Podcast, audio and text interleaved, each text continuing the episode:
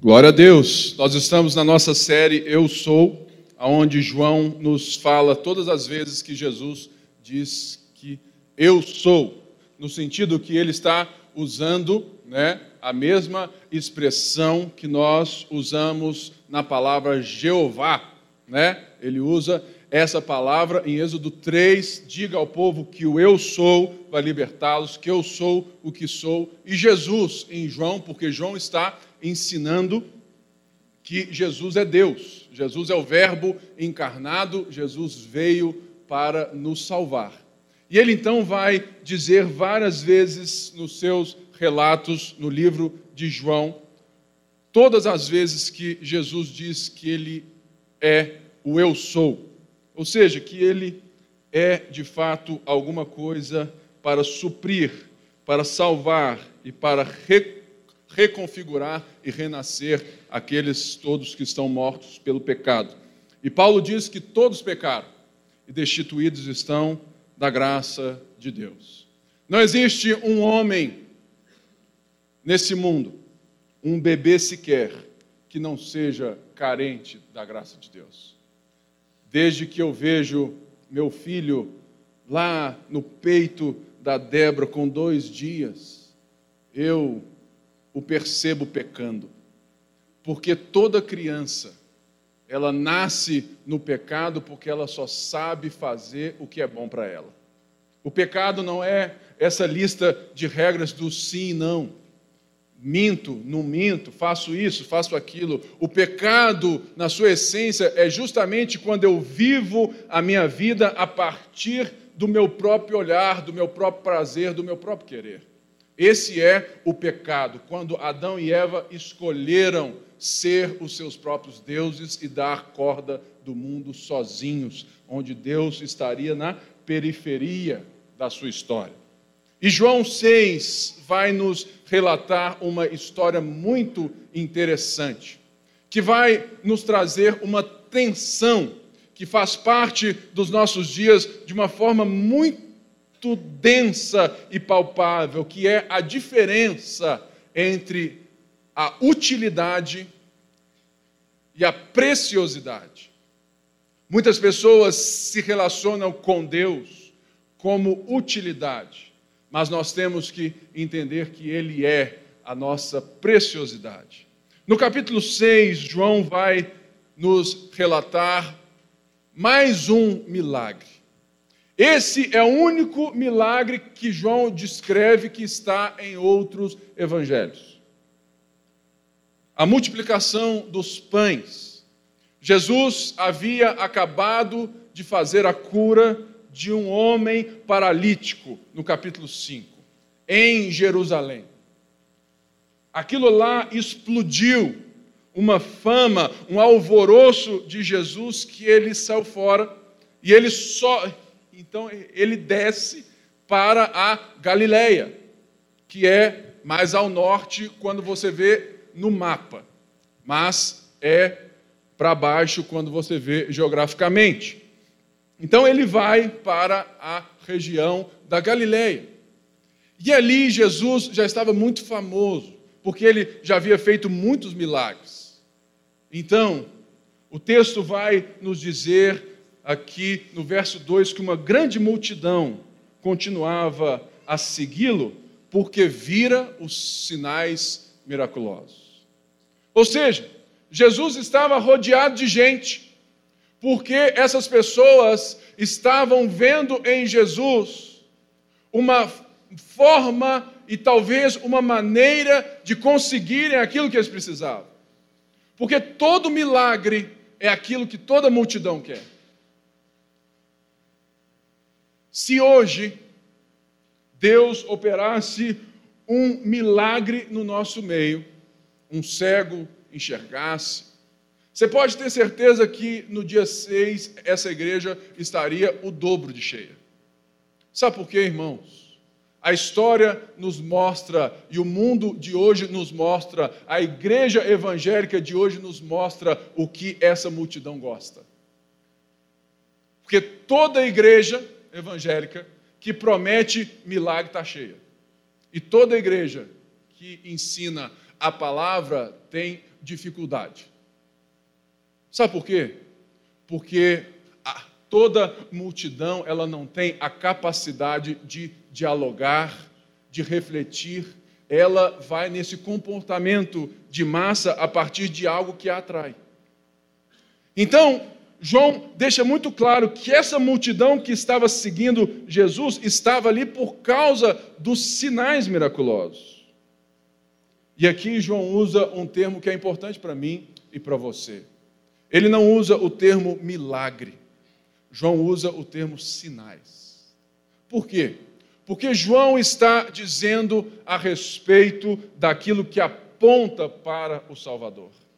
João não está dando ênfase no milagre em si, mas está dizendo que esse milagre deve te levar a crer nessa pessoa, em Cristo, o Salvador de todo aquele que crê. Por isso ele usa esse sinal. Eu estou tendo que ter um curso de reciclagem, então eu estou ótimo em sinais de trânsito. Para que você ache que, né, assim, que eu corro muito, não, irmãos. É que eu tenho três carros no meu nome, logo outras pessoas tomaram multa, né, mãe? Você está aqui hoje? Então eu tenho que te zoar, né? Minha mãe está aqui hoje, gente, eu não posso perder a oportunidade de brincar, né? Então, dona Grace tomou algumas multinhas aí, dona Débora e eu também, obviamente, né?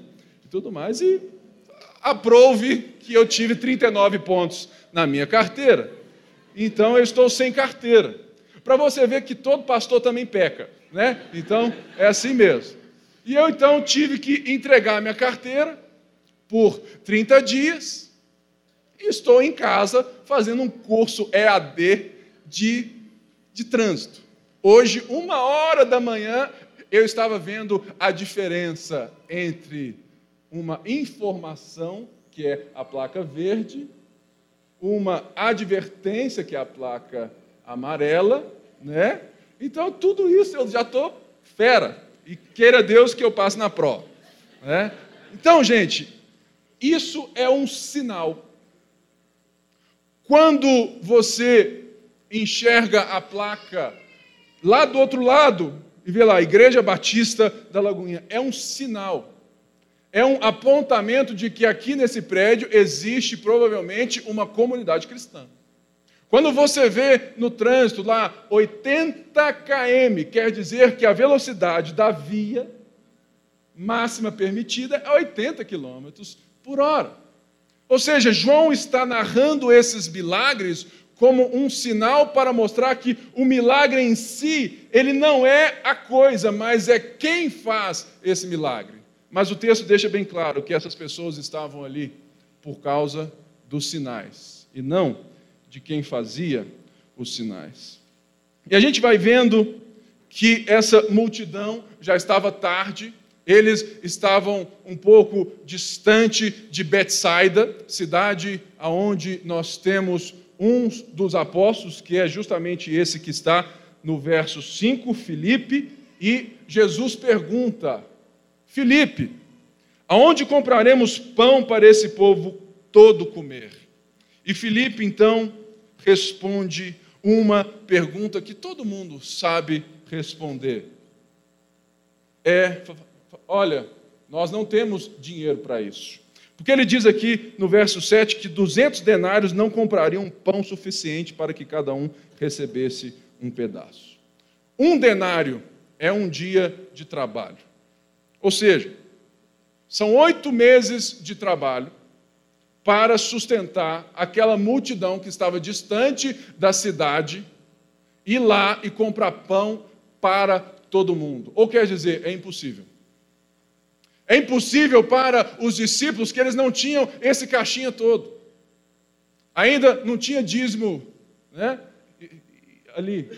Era só as ofertas das mulheres ricas que andavam ao redor de Jesus.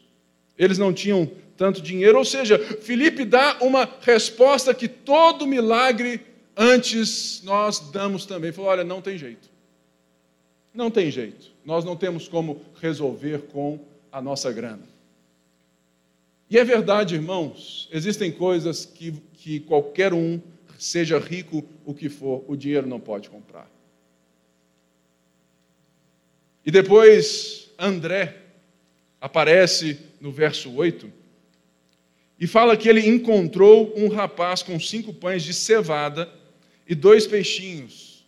Mas ele diz: Olha, mas o que é isso para tanta gente? Ele falou assim: Ó, oh, cara, até tem um cara aqui com pão de cevada. Pão de cevada era o pão do pobre. Era o pão fácil de fazer baratinho, que até na pedra você ia lá, mas eh, eh, dava certo. Os ricos era pão de trigo. Aqui não, era pão de cevada. Coisa simples. E o peixe aqui não era o peixe fresco que Pedro, que João pescavam no mar, mas era o peixe sardinha, um peixe salgado, um peixe pequeno, ou seja, para mostrar que o milagre tinha que ser muito grande mesmo. Ele falou assim: olha, o que é isso para tanta gente? Muitas vezes, sabe, irmãos, a gente tenta resolver as coisas com os nossos poucos peixes ou com a grana da nossa carteira. Mas existem coisas que somente Deus pode fazer. E uma das coisas que nós cremos de uma forma simples é que Deus continua a fazer milagres. Mas todo milagre ele aponta para uma coisa. E esse milagre não é diferente. Por isso, o tema dessa pregação não é o milagre em si, mas o que Jesus ensina após ele. Porque em todo tempo Jesus está ensinando alguma coisa. Por isso, eu quero ler a partir do verso 14, aonde depois de Jesus ter feito um milagre maravilhoso, ter feito tudo aquilo e ter sobrado doze pães, doze cestos cheios de pães, exatamente o número dos apóstolos, dos discípulos, de alguma forma, ele queria ensinar algo para eles.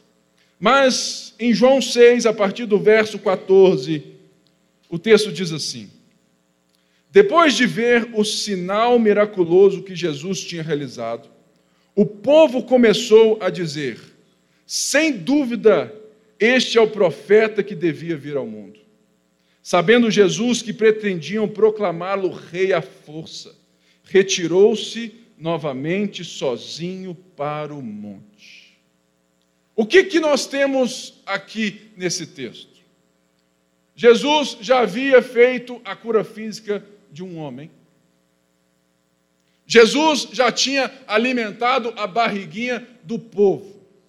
Agora só faltava uma coisa para que a expectativa, a esperança do profeta que eles tanto esperavam, que Moisés em Êxodo 18 disse que viria. Só faltava uma coisa para que o profeta fosse útil para aquela multidão: libertá-los do poder de Roma. Não sei se, é se você lembra, mas nessa época Roma imperava sobre os judeus. E havia uma expectativa messiânica de que o Messias viria com sete de ferro, sabe, montado no cavalo branco, para desbaratar Roma e estabelecer o reino em Jerusalém. E eles esperavam. E por isso João diz: olha, eles, sem dúvida, eles falam, sem dúvida, esse é o cara, esse é o profeta. Mas perceba a motivação do coração deles. Eles não estavam querendo que, que Jesus reinasse, porque Jesus, em quem Jesus era e para que Jesus veio, porque eles nem sabiam isso de fato. Eles queriam levar Jesus à força para ser rei, porque só faltava uma coisa para tudo na vida deles ficar bom. Toda multidão, ela tem a capacidade de fazer pessoas serem deuses quando as pessoas dão a elas o que elas querem. Toda multidão é capaz de dizer que alguém tem sucesso quando o sucesso é permeado ou visto a partir da multidão. Como muitos sabem, o nosso mundo de hoje é totalmente permeado pelo sucesso a partir da grandeza. Eu vivo, nós temos certeza de que isso também chega na igreja. Quantas vezes você já não chegou num culto, em alguma, sabe, um culto tudo mais, e quem chega na hora sabe disso muito bem. Você chega aqui 10 para 10, a igreja está bem vazia. Você fala assim, aqui que é a Lagoinha, Mineirão, que o povo tanto fala. Vazio desse jeito. Irmão, todo mundo já pensou isso pelo menos uma vez na vida em algum lugar. É o jogo do galão da massa mesmo? Não tem ninguém. Do Cruzeiro, então, está né, tá sempre vazio. Mas tudo bem. Ou seja, os nossos valores de hoje continuam sendo de multidão. Quando a multidão se relaciona com esse milagre, ela quer que esse Jesus que eles enxergam seja rei à força. Mas eles querem que ele seja rei da maneira que eles bem entendem. E o que, que Jesus faz? Conta comigo, gente. Sou eu mesmo. Ele, ó. Por quê? Porque ele não veio para ser apenas o rei dos judeus de uma forma terrena. Ele veio para ser o rei dos reis, salvando a humanidade do pecado. Por isso ele foge, ele vai para o monte sozinho. O Evangelho de Marcos vai, nos, vai vir e dizer que antes dele sair para o monte, ele manda os discípulos entrar no barco. Jesus não pede, fala assim: ah, você pode ir embora, por favor. Falou assim: ó, entra no barco que lá na frente eu encontro com vocês. João já pula isso, mas ele diz a partir do verso 16 que ao anoitecer, seus discípulos desceram para o mar, entraram no barco e começaram a travessia para Cafarnaum. Já estava escuro e Jesus não tinha ido até eles onde estavam. Soprava um vento forte e as águas estavam agitadas. Depois de terem remado cerca de cinco ou seis quilômetros, viram Jesus aproximando-se do barco andando sobre o mar e ficaram aterrorizados. Mas ele lhes disse: Sou eu, ou eu sou, não tenham medo. Então resolveram recebê-lo no barco e logo chegaram à praia para o qual se dirigiam. No verso 22 diz: No dia seguinte, a multidão que tinha ficado no outro lado do mar percebeu que apenas um barco estivera ali e que Jesus não havia entrado nele com seus discípulos, mas que eles tinham partido sozinhos. Então, alguns barcos lá de Tiberíades, aproximaram-se do lugar onde o povo tinha comido pão após o Senhor ter dado graças. Quando a multidão percebeu que nem Jesus nem os discípulos estavam ali, entrou nos barcos e foi para Cafarnaum em busca de Jesus. Esse texto muitas vezes parece estranho porque João introduz esse mar dentro da narrativa do pão. E uma das grandes perguntas que eu faço e que todo mundo tem que fazer ao texto é o porquê. Por quê? Uma das coisas que eu é, percebo é que todo discípulo Jesus trata diferente de multidão. Jesus não vai deixar os seus doze na euforia do milagre. Porque lembre bem, quem que entrou no barco com doze cestos? Se fosse eu, eu falasse, uau, negócio está bom demais. 12 sexta, agora, agora está tudo bem. Olha só o que, que o cara fez. Esse cara é top. Ou seja, eu, eu certamente estaria envolto pelo, sabe, é por toda essa, é tipo essa coisa grande da multidão, o pensamento, pô, o cara é demais, o cara faz milagre, esse sentimento, assim, ele é. Mas Jesus nunca deixa um discípulo ficar na multidão, ele sempre tira eles para lá. Porque Jesus estava discipulando esses homens. E ao mandar esses homens para o mar, o mar aqui é bem característico, porque ele está abaixo da linha do mar. E quando vem um vento gélido lá do Monte Hermon, o negócio fica perigoso. Mas lembre que desses doze homens, quatro eram mestres em pescaria e naquele mar.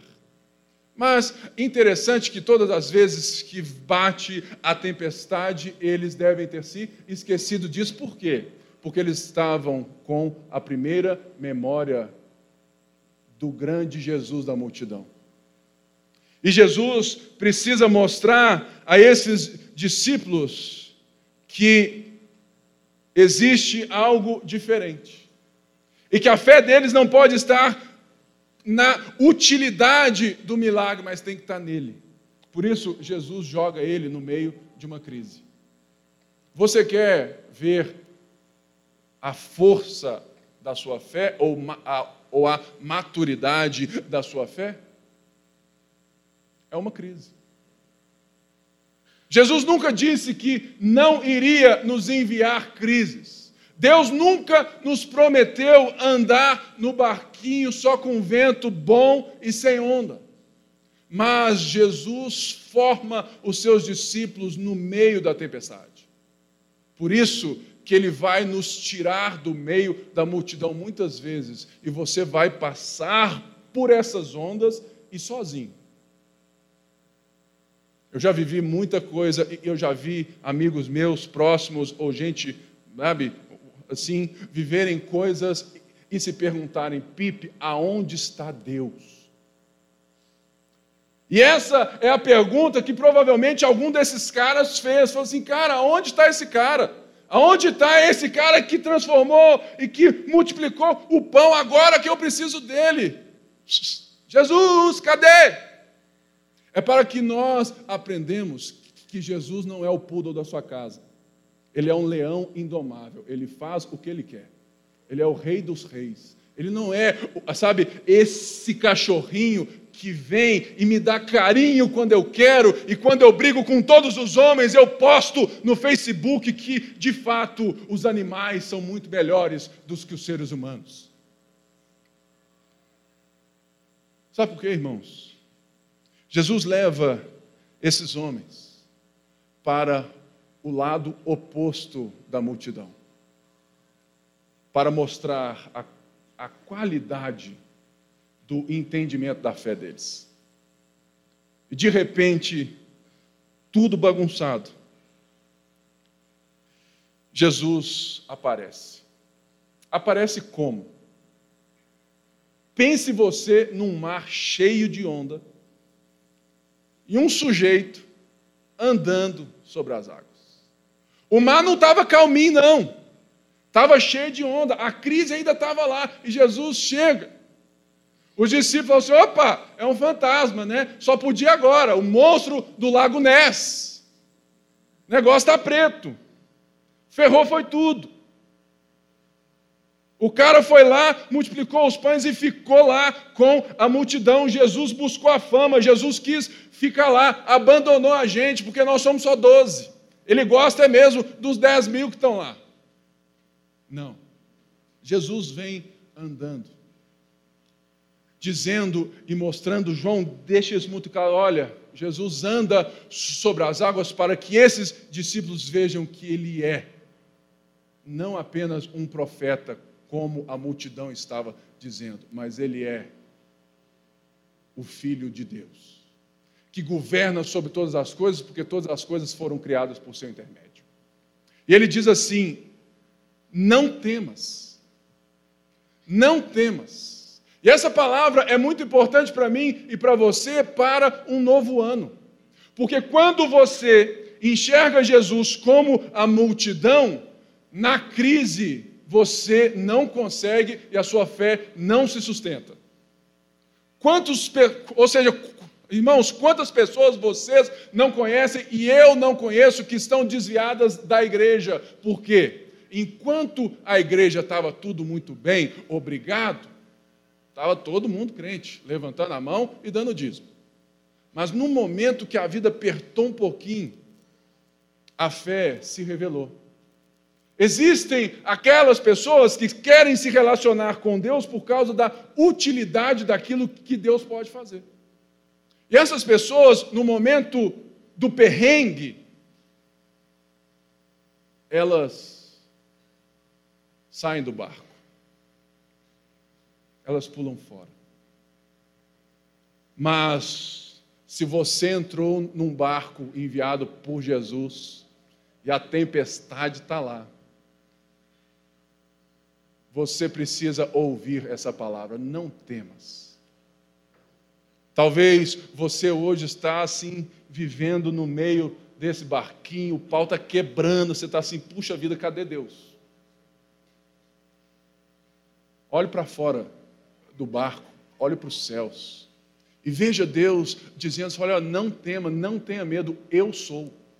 Ele aqui já usa o mesmo termo que ele vai usar lá na frente que é a partir do grego, né, egoemi, que usa a mesma força do termo eu sou.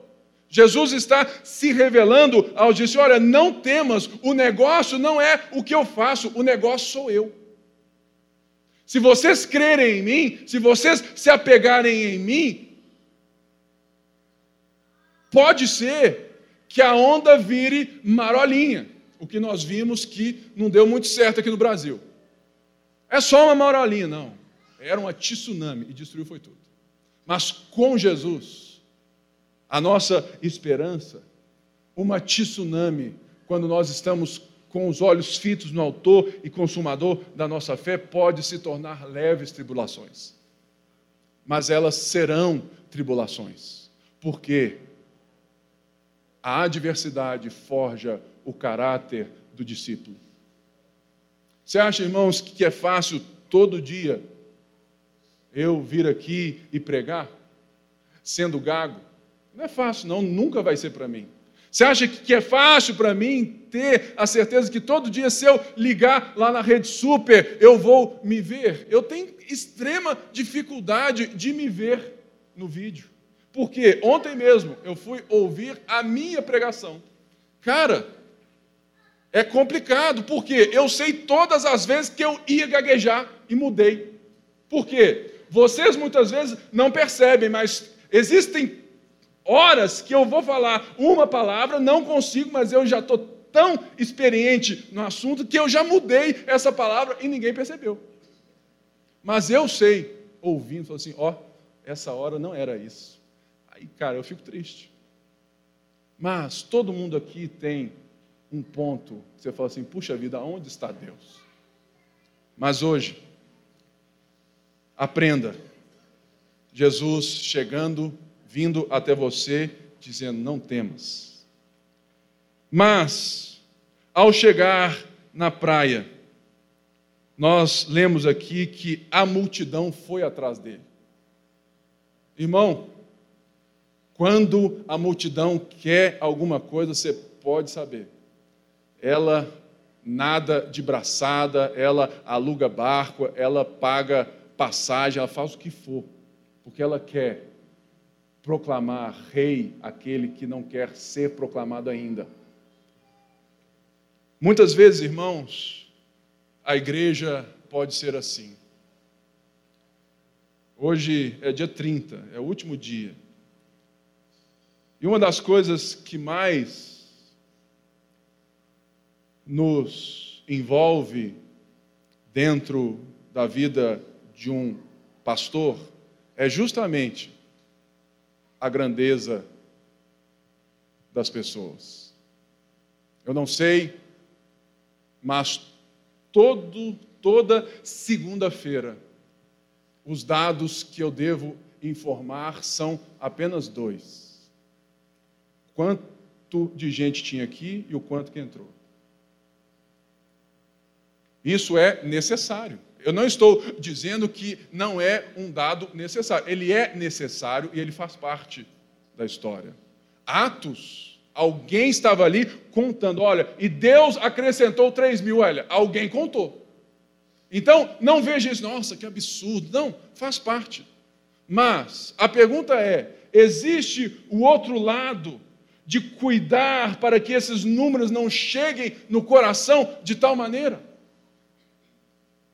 Quando você vê a sua empresa dando certo, o seu trabalho, a sua família, irmão, deve ter um trabalho para que você não se exalte naquilo que Deus está fazendo por você. E eu vou te falar, o ministério ele tem essa mosquinha que fica rondando a gente aqui no púlpito. Fala, ah, você está crescendo, hein, cara? Está indo bem. Irmão, sucesso para mim não é quantas pessoas eu alcanço, mas quantas pessoas Deus transforma pelo testemunho da minha vida. Pode ser uma só.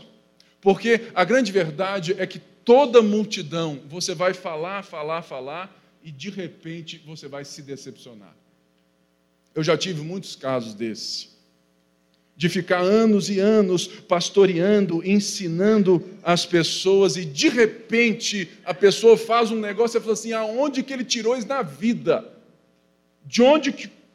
Sabe, poxa, gente, o cara não estava tão firme na fé, ele não estava tão crente, estava servindo a igreja, cantando no louvor, de repente o cara explode um negócio e fala assim: nó,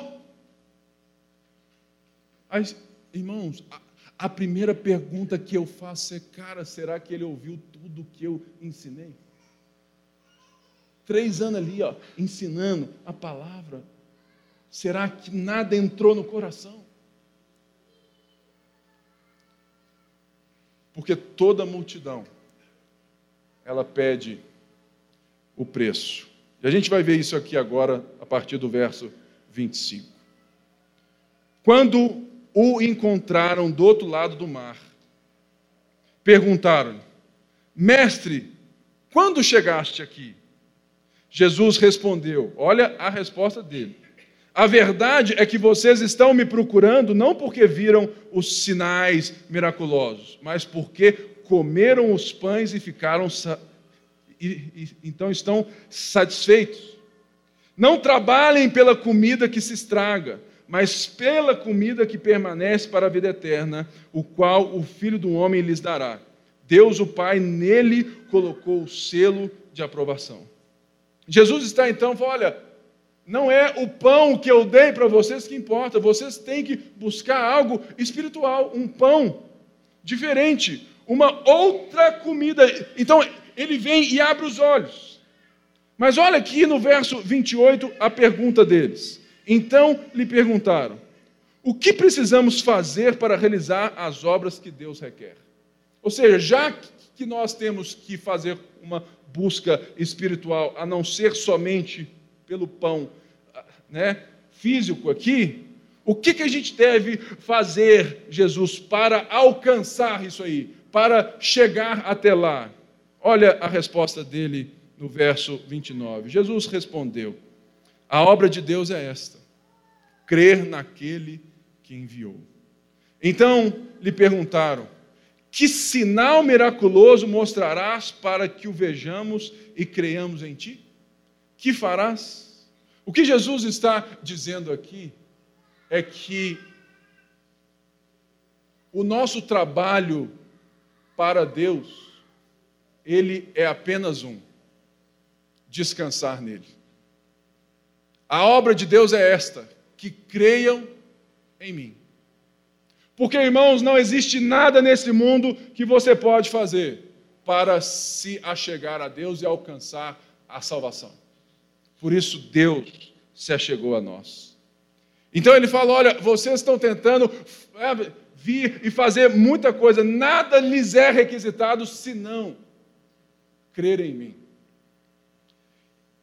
E isso era muito tranquilos porque ele tinha acabado de fazer um milagre.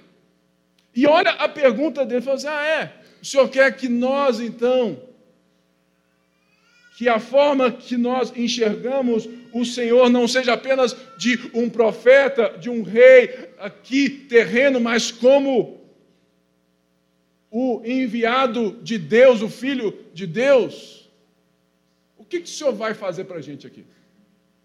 O que, que o senhor vai fazer? Então tem muita gente que faz isso ainda hoje. Assim, Deus, eu preciso de uma prova. Preciso de uma prova que o Senhor é de verdade o Salvador. Se amanhã acontecer isso, isso, isso, ou seja, você está se colocando como Deus, falando assim: olha, dá um jeito, aí eu vou crer. Irmãos, você não é o Deus da história, Ele que é o Deus, e Ele está te chamando. Ou seja, toda multidão vem impondo as condições da sua utilidade. Mas Jesus está nos chamando para que Ele seja o nosso tesouro. Olha, não precisa de fazer nada, apenas creia em mim. Apenas me tenha como verdadeiramente eu sou. E ele diz assim, a partir aqui do verso é 32, declarou-lhe Jesus: Digo-lhe a verdade. Não foi Moisés quem lhes deu o pão do céu, mas o meu Pai quem lhes dá o verdadeiro pão do céu. Pois o pão de Deus é aquele que desceu do céu e dá vida ao mundo.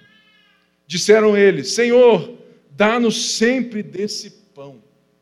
Mais uma vez, Jesus explica uma coisa, eles aceitam mais ou menos, falam, opa, eu quero isso também.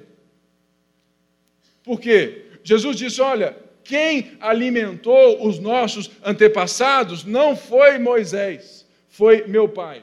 O maná era apenas um momento que, que meu pai estava conduzindo um povo aquilo que interessa. Era um alimento de passagem. E vocês dão tanto valor a isso, mas se vocês souberem que o pão que desceu do céu está na frente de vocês, é diferente, vocês nunca mais vão ter fome. E eles, como muito ávidos para serem saciados da sua necessidade, falaram assim: olha, nos dá sempre desse pão. Ou seja, eles não estavam enxergando que Jesus já estava falando dele mesmo. Então, verso 35, Jesus declarou: Eu sou o pão da vida. Aquele que vem a mim nunca terá fome, aquele que crê em mim nunca terá sede, mas, como eu lhes disse, vocês me viram, mas ainda não creram.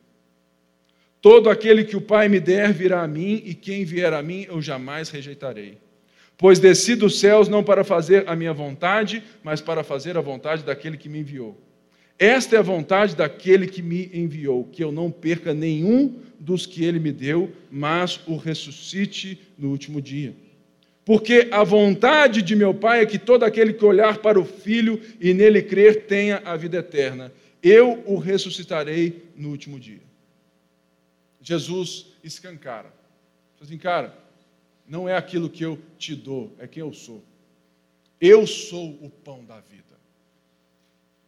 A questão não é enquanto Deus é útil para você, a questão é o quanto Deus é Deus para você. E ele vai aqui vir de uma forma bem clássica dizer: olha, todo aquele que o Pai me deu, vai crer em mim. Todo aquele que o Pai designou antes da fundação do mundo para ser meu, eu jamais vou perdê-los. Mas vocês, vocês já viram tudo e não creram em mim. Vocês querem apenas o Deus formatado de vocês. Vocês querem o Deus enlatado gospel. Vocês querem um Deus, sabe, da lata evangélica. Vocês querem o Deus deste século, da forma que Deus faça aquilo que vocês querem. E Jesus fala assim: Eu sou o pão da vida. E a partir de agora, no verso 41, nós vamos ver o que, que esse discurso faz. Com isso, os judeus começaram a criticar Jesus, porque disseram: Eu sou o pão que desceu do céu e dizia: Esse não é Jesus, o filho de José? Não conhecemos seu pai e sua mãe? Como ele pode dizer descer do céu? Respondeu Jesus: Parem de me criticar. Ninguém pode vir a mim se o Pai que me enviou não o atrair. Eu o ressuscitarei no último dia. Está escrito nos profetas: todos serão ensinados por Deus. Todos os que ouvem o Pai e dele aprendem vêm a mim. Ninguém viu o Pai a não ser aquele que vem de Deus, somente ele viu o Pai. Asseguro-lhes que aquele que crê tem a vida eterna. Eu sou o pão da vida. Os seus antepassados comeram o maná no deserto, mas morreram. Todavia, aqui está o pão que desce do céu, para que não morra quem dele comer. Eu sou o pão vivo que desceu do céu.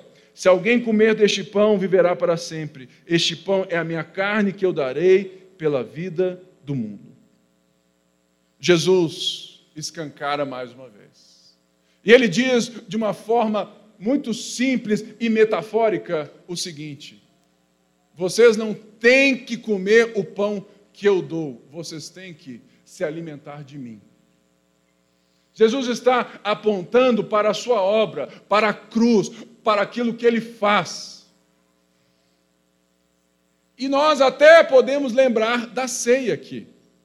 Quando nós estamos juntos aqui na ceia, é justamente esse momento pedagógico que nós vamos lembrar que o nosso Deus, ele é o nosso Deus porque nós tomamos ele por inteiro. Em qual sentido? Que o que Jesus quer nos ensinar e que seja isso na sua vida nesse novo ano é que que não vale se relacionar com Deus por aquilo que, que você quer que Deus faça, porque isso é muito pequeno para você e para Deus. Se relacione com Deus, querendo quem Ele é. Se alimente de Jesus cada dia, porque somente assim você vai ser transformado e a sua fé vai ser fortalecida e você vai ser forjado à sua imagem. O nosso problema é que nós buscamos tanta coisa em volta de Jesus, mas nós esquecemos de nos alimentar dele. Eu fico impressionado tanto que tem gente que ainda procura as irmãs da, sabe? Ah, não, eu vou lá longe porque tem uma irmã que ora. Irmão, graças a Deus, mas não existe guru no Evangelho, querido. A mesma oração da, sabe, lá daquela irmãzinha do coque é a sua. Ah, não, vou lá porque Deus vai revelar para ela. Se Deus quiser falar com você, Ele vai trazer ela para você. Eu já tive vários momentos assim, mas você não precisa de guru gospel para Deus falar. Você precisa se alimentar de Jesus. Você não precisa que o pastor, vá pastor, comprei um carro novo, vai lá, unge meu carro. Que unge seu carro, cara? Unge você mesmo. Você tem a mesma coisa que todo mundo tem. Pastor, faz um. Vai, vai lá na minha casa, unge as portas. Que unge as portas, querido? Você mesmo pode, oh Deus, eu consagro a minha casa a Ti, em nome de Jesus, muito obrigado, amém. Por quê? Não existe esse sentimento que toda multidão quer de um pastor gospel personal. Falou assim: ah, pastor, vem aqui em casa agora, vai aqui em casa agora. Irmão, isso não é ser pastor. Pastor é te levar até o Cristo é falar muitas vezes aquilo que, que você não quer ouvir. E te abraçar no momento da sua dor também e comemorar nos momentos bons também. Mas, tem gente que se relaciona com Deus e as pessoas enviadas por Deus como se elas fossem os personagens da nossa vida. Ou seja, se você não comer Jesus, ele vai ser sempre um Deus útil para você, mas nunca será o Jesus verdadeiro que pode ser para você. E acontece o quê? A partir disso, a partir do verso 52, e aqui eu já vou é, fechar, Jesus. Então, os judeus começaram a discutir exatamente entre si. Como pode esse homem nos oferecer a sua carne para comermos? Jesus lhe disse: Eu lhe digo a verdade. Se vocês não comerem a carne do filho do homem e não beber o seu sangue, não terão vida em si mesmos. Todo aquele que come a minha carne e bebe o meu sangue tem a vida eterna, e eu o ressuscitarei no último dia. Pois a minha carne é verdadeira comida e meu sangue é verdadeira bebida. Todo aquele que come a minha carne e bebe o meu sangue permanece em mim e eu nele. Da mesma forma como o Pai que vive me enviou e eu vivo por causa do Pai, assim aquele que se alimenta de mim viverá por minha causa. Este é o pão que desceu dos céus. Os antepassados de vocês comeram o maná e morreram, mas aquele que se alimenta deste pão viverá para sempre. Ele disse isso quando, quando ensinava na sinagoga de Cafarnaum. Verso 60. Ao ouvirem isso, muitos dos discípulos disseram: Dura essa palavra, quem pode suportá-la? Sabendo em seu íntimo que os seus discípulos estavam se queixando do que ouviram, Jesus lhe disse: Isso os escandaliza? Que acontecerá se vocês virem o filho do homem subir para onde estava antes? O espírito dá vida, a carne não produz nada que se aproveite. As palavras que eu lhes disse são espírito e vida, contudo, alguns de vocês que não creem. Pois Jesus sabia desde o princípio que quais deles não criam e quem o iria trair. E prosseguiu: é por isso que eu lhes disse que ninguém pode vir a mim a não ser que isso seja lhe dado pelo Pai. Daquela hora em diante, muitos dos seus discípulos voltaram atrás e deixaram de segui-lo. Olha que coisa estranha aqui. É João 6, no verso 66. Se você gosta de né, de coisa mística, está aí a resposta do homem a Deus. 666. Muitos dos seus discípulos voltaram atrás e deixaram de segui-lo. Sabe por quê? O homem, quando reina em si mesmo, na hora que Jesus aperta, ele foge, porque ele é o seu próprio Deus. Olha a pergunta que Jesus faz para nós, no verso 67. Jesus perguntou aos doze: Vocês também não querem ir embora, não? Vocês também, também não vão embora, não? Simão Pedro lhe respondeu: Senhor, para quem iremos? Senhor, a gente já viu muita coisa nessa vida. Já pescamos muito peixe. Já vi muita gente doida aparecer aqui dizendo que é o Messias. Mas o Senhor se revelou a nós. Para quem? Para quem nós iremos? Tu tens a, as palavras de vida eterna.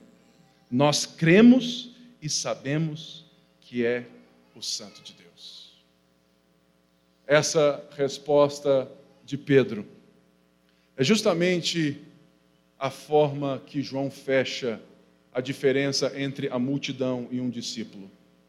A multidão, ela busca o Deus da utilidade.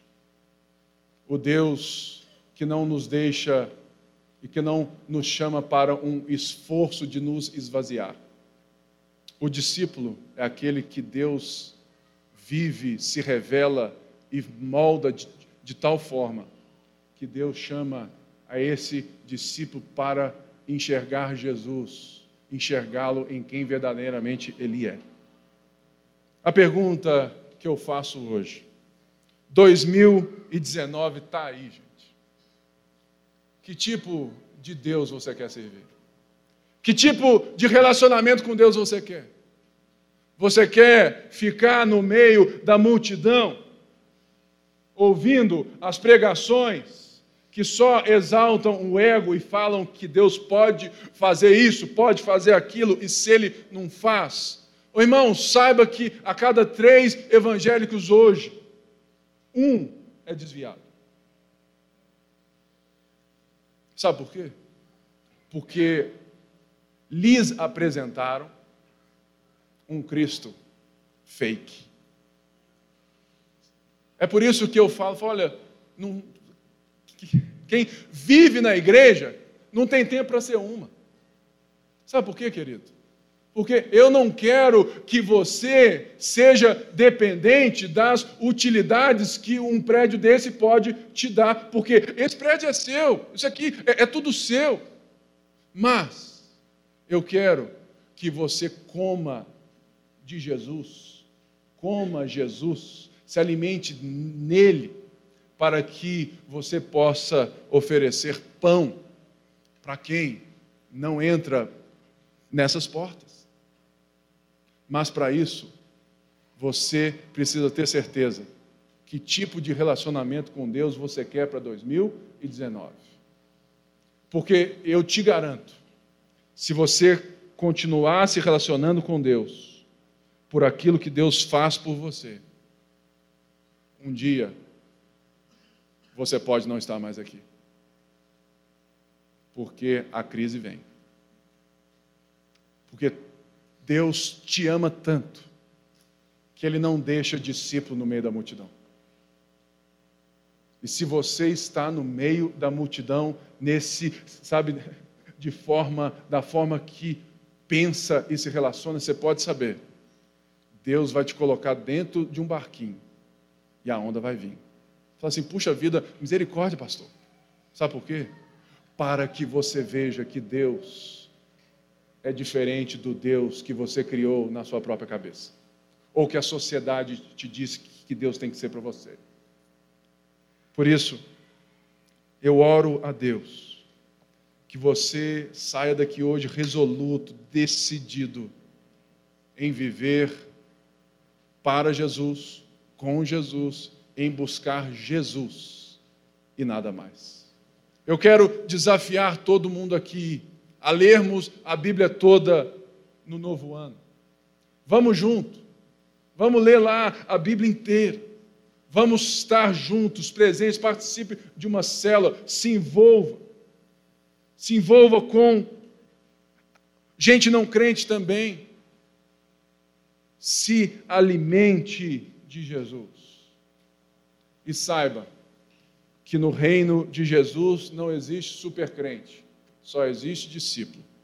Então, eu tenho um dom, você tem outro, e a gente junto, a gente forma o quebra-cabeça aonde todos vão ser abençoados. Eu preciso de você. Você precisa de mim. E nós precisamos de Cristo até o fim.